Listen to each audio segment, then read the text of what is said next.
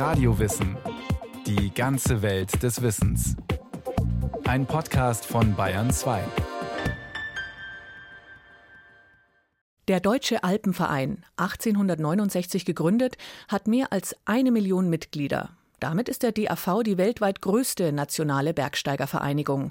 Seine lange Geschichte spiegelt die Kontroversen ihrer Mitglieder wider. Und sie ist vor allem auch deutsche Zeitgeschichte.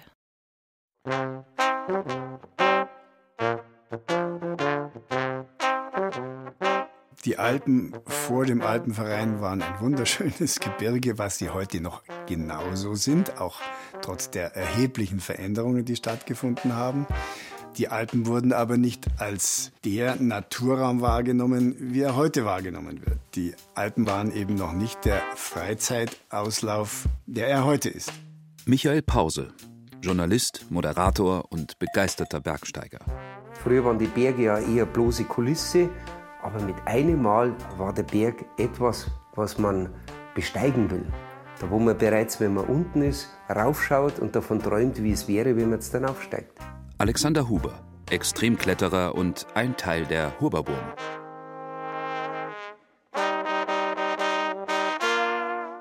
Der Deutsche Alpenverein, der sich die Durchforschung der gesamten deutschen Alpen, die erleichterte Bereisung derselben sowie die Herausgabe periodischer Schriften zur Aufgabe setzt, soll aus einzelnen Sektionen mit Wechsel im Vorort bestehen.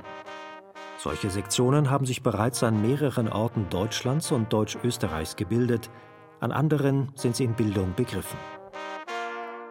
Aus dem Aufruf an alle deutschen Alpenfreunde im Juni 1869. Das war ein Monat, nachdem am 9. Mai im Gasthof zur Blauen Traube in München die erste Sektion des Deutschen Alpenvereins gegründet wurde. Bereits sieben Jahre zuvor hatte sich in Wien der Österreichische Alpenverein gegründet, doch dem ging es ausschließlich um die wissenschaftliche Erschließung der Alpen und nicht um die erleichterte Bereisung derselben. Stefan Ritter, Archivar des Deutschen Alpenvereins beim Alpinen Museum München. Es war so, dass Franz Sendt, der war Kurator im Wendt im Ötztal und der hat sich darum gesorgt, praktisch, dass die Bevölkerung wohlhabender wird und war so eine Art, heute würde man sagen, Tourismusmanager. Er hat angefangen, Wege zu bauen und ist rumgereist in Deutschland, auch in Österreich und ein Netzwerk gegründet. Und er wollte halt, dass der Fremdenverkehr angekurbelt wird und dass die Leute praktisch die Leute besuchen, dass sie dort Wege vorfinden vor Ort. Denn ohne Wege war es nicht Einheimischen eigentlich fast unmöglich, die Berge zu besteigen. Selbst ein aus heutiger Sicht überlaufener Vorstadthügel wie etwa der Fockenstein am Tegernsee schien unerreichbar. Heute kaum noch vorstellbar, wenn man neben Mountainbikern und Familien an der Aueralm unterhalb des Fockensteins in der Sonne sitzt und ein Bier genießt. Doch dank des Alpenvereins war das schon sehr bald möglich, auch ohne einheimische Bergführer. So hieß es bereits im Jahresbericht 1876 der Sektion München, zu der Zeit bereits nur eine von mehreren hundert Sektionen. Im Bereiche des Weg- und Hüttenbaues galt es zunächst, die in früheren Jahren unternommenen Arbeiten zur Vollendung zu bringen. So wurde mit der Aufstellung der Wegtafeln in den bayerischen Bergen zwischen Isar und Inn fortgefahren, insbesondere in Tegernsee und in Oberaudorf. Jeder nur einigermaßen im Gebirge bewanderte Tourist kann nun diese Berge ohne Führer und ohne die Gefahr des Verirrens besteigen. Hinzu kamen die Karten, die der Alpenverein herausbrachte.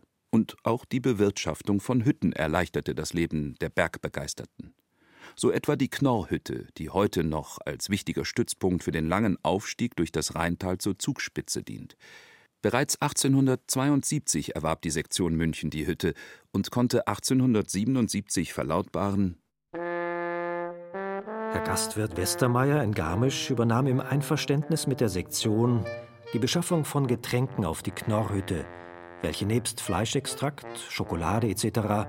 zu einem festgesetzten und in der Hütte angeschlagenen Tarif zu haben sind. Die Knorrhütte wurde heuer von 94 Touristen besucht. Im gleichen Jahr hegt die Sektion den Plan, im Wilden Kaiser eine weitere Hütte zu bauen, allerdings ohne Erfolg. Zitat Weil die erzherzogliche Jagdverwaltung gegen die Erbauung einer Hütte Bedenken wegen unausweichlicher Beunruhigung des Wildstandes vorgebracht hatte. Doch nicht nur von außen. Auch innerhalb des Alpenvereins regte sich Unmut gegen eine übermäßige Erschließung der Alpen. Hardliner waren damit nicht einverstanden. Sie wollten die Berge als unberührtes Ödland ausschließlich für gestandene Bergsteiger bewahren. Michael Pause. In diesem Widerspruch zwischen Erschließung und Ruhe steckt der Alpenverein von Beginn an. Das ist der Spagat, in dem er sich seit 150 Jahren bewegt. Am Anfang war das sicher mehr ein ideeller Konflikt, der da irgendwie zu lösen war. Heute ist es ein konkreter Konflikt, kann man sagen. Doch bereits 1895 führte dieser ideelle Konflikt zu einer recht konkreten Spaltung innerhalb der Münchner Sektion. Stefan Ritter. 1895 hat die Sektion München das Haus auf der Zugspitze gebaut, das Münchner Haus. Es gab dann eine Versammlung, wo man sich auseinandergesetzt hat und abgestimmt hat, ob man es bauen sollte oder nicht. Für die Sektion München ist es natürlich ein Prestigebau, auf dem höchsten Berg Deutschlands ein Haus zu bauen. Andere wiederum haben gemeint, so, naja, das ist völliger Blödsinn, das brauchen wir nicht. Das wäre einfach nur eine Hütte zum Bier trinken, dass man den Sonnenuntergang genießen könnte. Und man könnte ja auch die Sektion München einfach in Sektion Lockerberg praktisch umbenennen. Fakt ist, dass die Leute dann praktisch gesagt haben, nee, wir sind damit unzufrieden, das wollen wir nicht, wir wollen kein Münchner Haus, wir wollen eigentlich das reine Bergsteigertum fördern. Und die sind dann 1895 aus der Sektion München ausgetreten und haben dann die Sektion Bayerland gegründet. Doch die Unterteilung in Sektionen war ja von vornherein erklärtes Ziel des Deutschen Alpenvereins.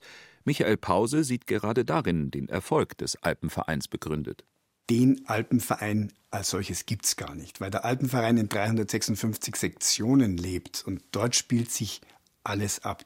Und das ist das, was eigentlich ganz wichtig ist, weil ja die Bergsteigerei insgesamt eine unglaublich heterogene Angelegenheit ist. Das sind Menschen aus allen Schichten, aus allen weltanschaulichen Sachen. Alles kommt da zusammen und die kommen aber in den Sektionen zusammen. Zudem gingen von den einzelnen Sektionen auch immer wieder Impulse für den gesamten Alpenverein und die anderen Sektionen aus. So klangen schon früh bei der Sektion Bayerland Gedanken an, die dann später in die allgemeine Satzung des Alpenvereins aufgenommen wurden. Die Sektion Bayerland propagierte halt, dass sich der Deutsche Alpenverein oder der Deutsch-Österreichische Alpenverein mehr auf das Bergsteigertum konzentrieren sollte. Dazu gehört natürlich auch der Schutz des Ödlandes, dass praktisch einer bestimmten Höhe keine Hütten gebaut werden sollten oder nur für den Bergsteiger praktisch unter relativ einfachen Bedingungen Hütten erstellt werden sollten, auch Wege. Dazu gehört teilweise auch den Ausbau der Wege, also man hat ja dann immer auch so Klettersteige gebaut und so weiter. Und das hat man damals ja auch abgelehnt. Sehr konkret wurde dieser Spagat zwischen touristischer Erschließung und Naturschutz, wie ihn die Bergsteigerfraktion vertrat, dann 20 Jahre später.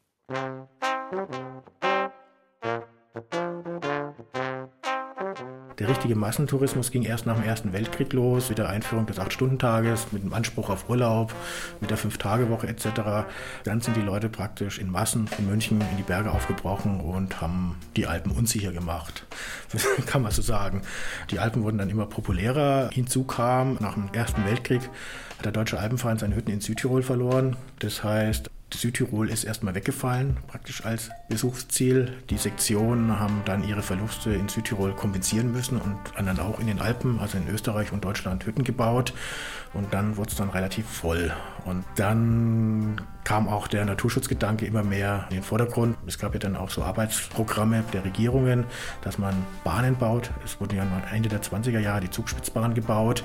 Und da hat man sich dann dagegen gewehrt und gesagt, okay, also Leute, ihr müsst praktisch per Fuß auf die Berge gehen. Also Seilbahnen wollen wir nicht. Und so entstand dann auch der Naturschutzgedanke beim Alpenverein. Und 1927 ist dann ja auch der Naturschutz in die Satzung aufgenommen worden. Dennoch blieb der Widerspruch touristische Erschließung kontra Naturschutz ein Streitpunkt innerhalb des Alpenvereins. Ich habe so ein Statement aus den 50er Jahren gefunden, da beklagt sich der Hans Thoma, das ist einer der ersten Umweltreferenten beim Alpenverein, dass die Mitglieder eigentlich gegen den Bau dieser Seilbahnen sind. Sind sie dann mal gebaut worden, dann möchte man praktisch als Alpenvereinsmitglied Ermäßigungen haben. Ja, und selbst noch Ende der 1980er Jahre kam dieser Widerspruch wieder hoch. Das Klettern, nicht nur in den Alpen, sondern auch in den Mittelgebirgen Deutschlands, war inzwischen zum Massensport geworden, und viele Kletterer zogen zu den beliebten Kletterfelsen in die fränkische Schweiz oder weit entfernt von den Alpen in das Hönnetal in Nordrhein-Westfalen. Doch Naturschützer erwirkten dort Naturschutzgebiete und somit ein Betretungsverbot. Der Alpenverein, der 1984 von der bayerischen Landesregierung als offizieller Naturschutzverband anerkannt wurde, stand mal wieder im Schussfeld zwischen einigen seiner Mitglieder und dem in der Satzung festgeschriebenen Umweltschutz. Doch zurück in die 1920er Jahre. Mit den proletarischen Massen verrohten auch die Sitten in den Bergen. Zumindest war dies die Meinung eines Großteils der Alpenvereinsmitglieder denn sie entstammten damals hauptsächlich der oberen Gesellschaftsschicht. Da die Gründung des Alpenvereins nahezu zeitgleich mit der Gründung des Deutschen Reiches nach dem gewonnenen Krieg gegen Frankreich stattfand, spiegelte er auch das Gesellschaftsleben des jungen Reiches wider. Das aufstrebende Bürgertum gewann an wirtschaftlicher und politischer Macht.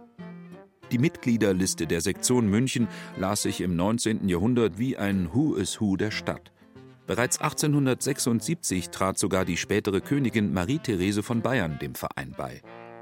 Doch schon um die Jahrhundertwende entstanden viele weitere Vereinigungen, die die Natur für sich entdeckten. Etwa die Wandervogelbewegung, die 1896 gegründet wurde. Oder auch die Naturfreunde.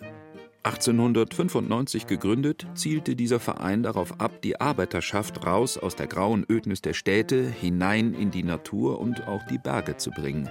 Und das war dann für den bürgerlich-akademischen Alpenvereinler irgendwann zu viel. Man sann auf Abhilfe. Um die Sitten wieder herzustellen und nicht wie heute, um Leben zu retten, wurde dann vom Alpenverein die Bergwacht gegründet. Es war eigentlich, könnte man auch überspitzt formuliert sein, so eine Art Bürgerwehr. 1919 kamen die Gedanken wiederum von der Sektion Bayerland, weil die Massen ja die Alpen überflutet haben. Dann sind die Leute dann mit nacktem Oberkörper in die Berge gestiegen. Das war ja mehr oder weniger sittenwidrig. Manche haben sich dann ausgezogen und haben sich gesonnt. Andere haben wieder Enzian gepflückt oder geschützte Pflanzen gepflückt. Und man wollte da so ein bisschen wieder die Sitten herstellen.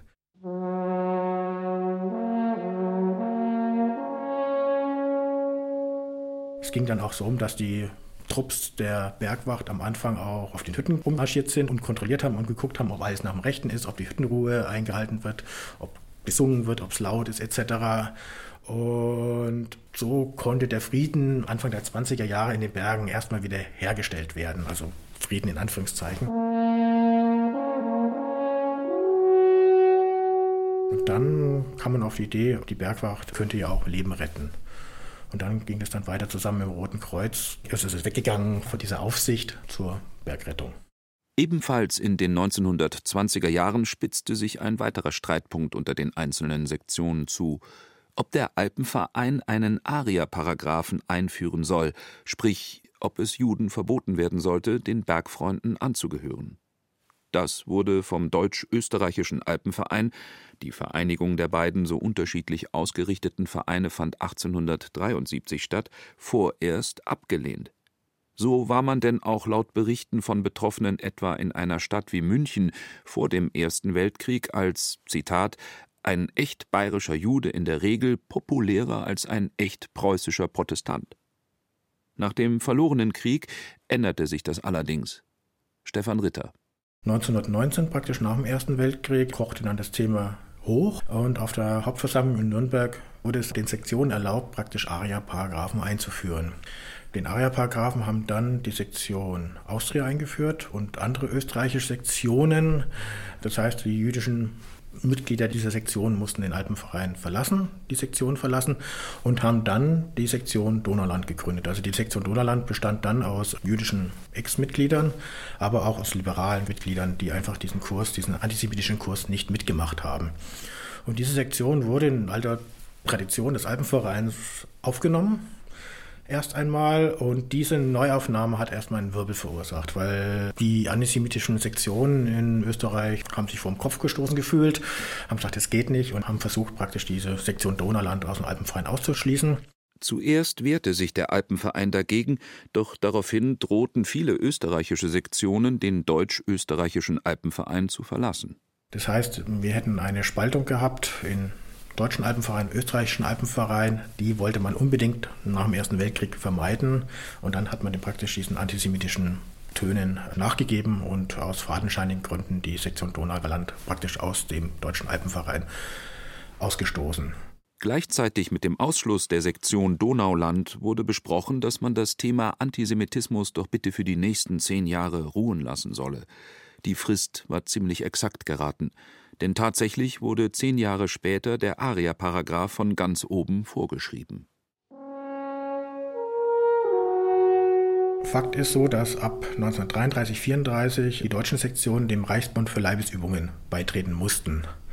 Und damit waren sie mehr oder weniger in gewissem Sinne gleichgeschaltet. Während einige Sektionen den neuen Machthabern in Deutschland ein dreifaches Hurra entgegenschmetterten, stießen im alltäglichen Umgang allerdings einige Sektionen immer wieder mit den neuen Herrschern zusammen. So schilderte ein Jahresbericht die Erfahrungen des Herzogstandhauspächters im Winter 1934-35 mit einer Gruppe SS-Männern. Die hatten eine stattliche Menge von Lebensmitteln, dabei zwei Jungschweine und reichlich Alkohol mit auf die Hütte gebracht. Sie veranstalteten ein Gelage bis tief in die Nacht und hielten sich trotz aller Mahnungen nicht an die Hüttenordnung. Ob der Alpenverein solchen Ruhestörern wie gefordert entschlossen entgegentrat, ist allerdings eher fraglich. Allgemein versuchte man sich möglichst ruhig zu verhalten. Und auch nach dem Krieg versuchte man das Thema zu meiden und nicht zu sehr an die unrühmliche Vergangenheit zu erinnern.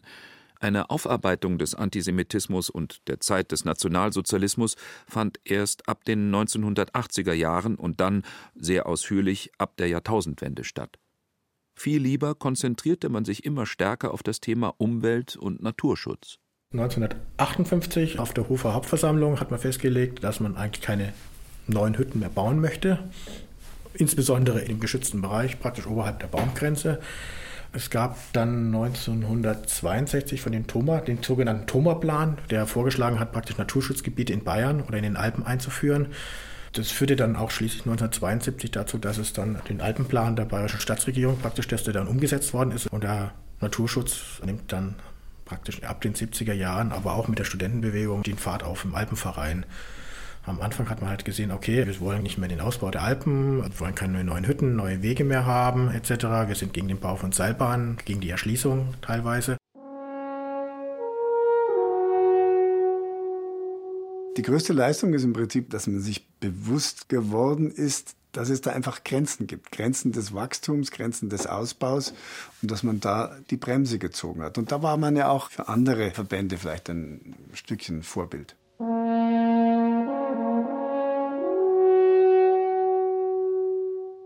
Und dann hat man auch festgestellt, wie gehen wir eigentlich mit den Alpen um? Wie geht der Alpenverein damit um? Dann musste man einfach nur mal vor die Hütte gehen und gucken, was passiert mit dem Dreck auf den Hütten. Und den hat man dann einfach in irgendwelche Löcher gekippt, neben der Hütte oder den Berg runtergekippt etc. Und das hat man dann ab den 70er Jahren dann versucht zu reformieren, hat dann Bewusstsein geschaffen, auch für die Mitglieder, dass man dann halt Sachen wieder mit hinunternimmt von der Hütte zum Berg etc. Und seitdem nimmt der Umweltschutz mehr und mehr Raum beim Deutschen Alpenverein ein. Doch auch neuen Sportarten musste der Alpenverein verstärkt gerecht werden. Das hatte der DAV in seiner Geschichte zwar schon immer gemacht. Ab der Jahrhundertwende 1900 nahm zum Beispiel das Skibergsteigen in so rasantem Umfang zu, dass es ab 1911 die ersten Alpenvereins-Skibergführer gab. Doch in den 1980er Jahren fand mit dem Sportklettern eine Betätigung Aufwind, die eigentlich gar nicht mehr das Kerngebiet des Alpenvereins, nämlich der Alpen, bedarf.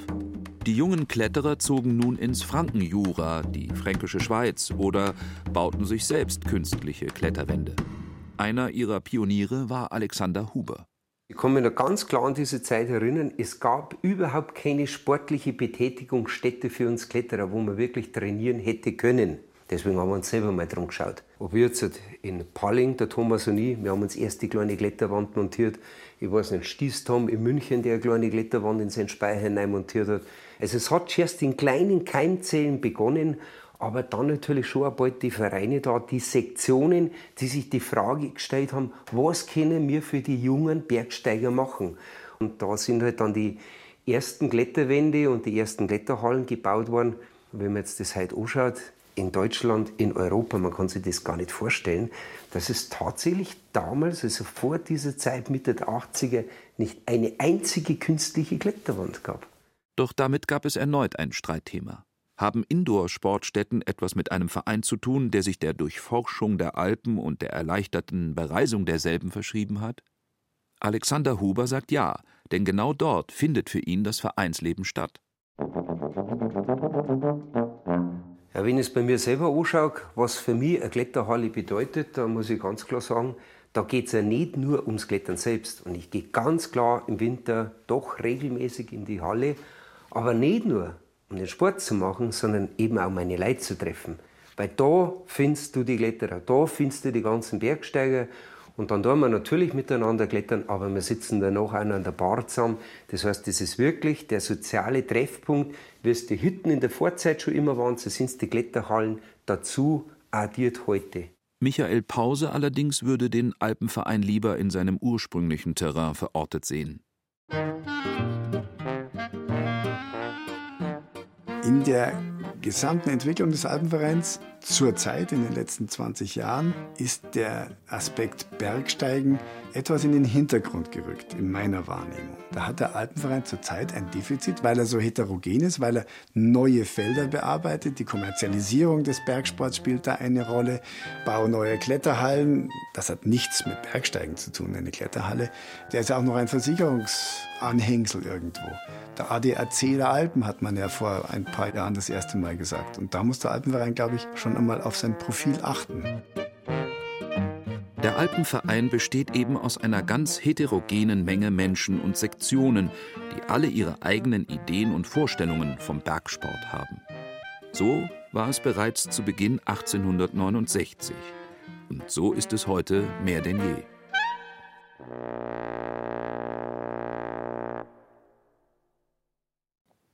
Das war Radiowissen, ein Podcast von Bayern 2. Autor Markus Mähner. Regie Susi Weichselbaumer. Es sprachen Thomas Leubel und Carsten Fabian. Tonotechnik Peter Preuß. Redaktion Thomas Morawetz. Wenn Sie sich für die Alpen und ihre aufregenden Geschichten interessieren, gefallen Ihnen vielleicht auch noch diese Podcast-Episoden. Die Zugspitze, ein Wettlauf Bayern-Österreich. Oder die Entdeckung der Alpen, Wildnis, Abenteuer und Tourismus. Wenn Sie keine Folge mehr verpassen wollen, abonnieren Sie Radio Wissen unter bayern2.de slash podcast und überall, wo es Podcasts gibt.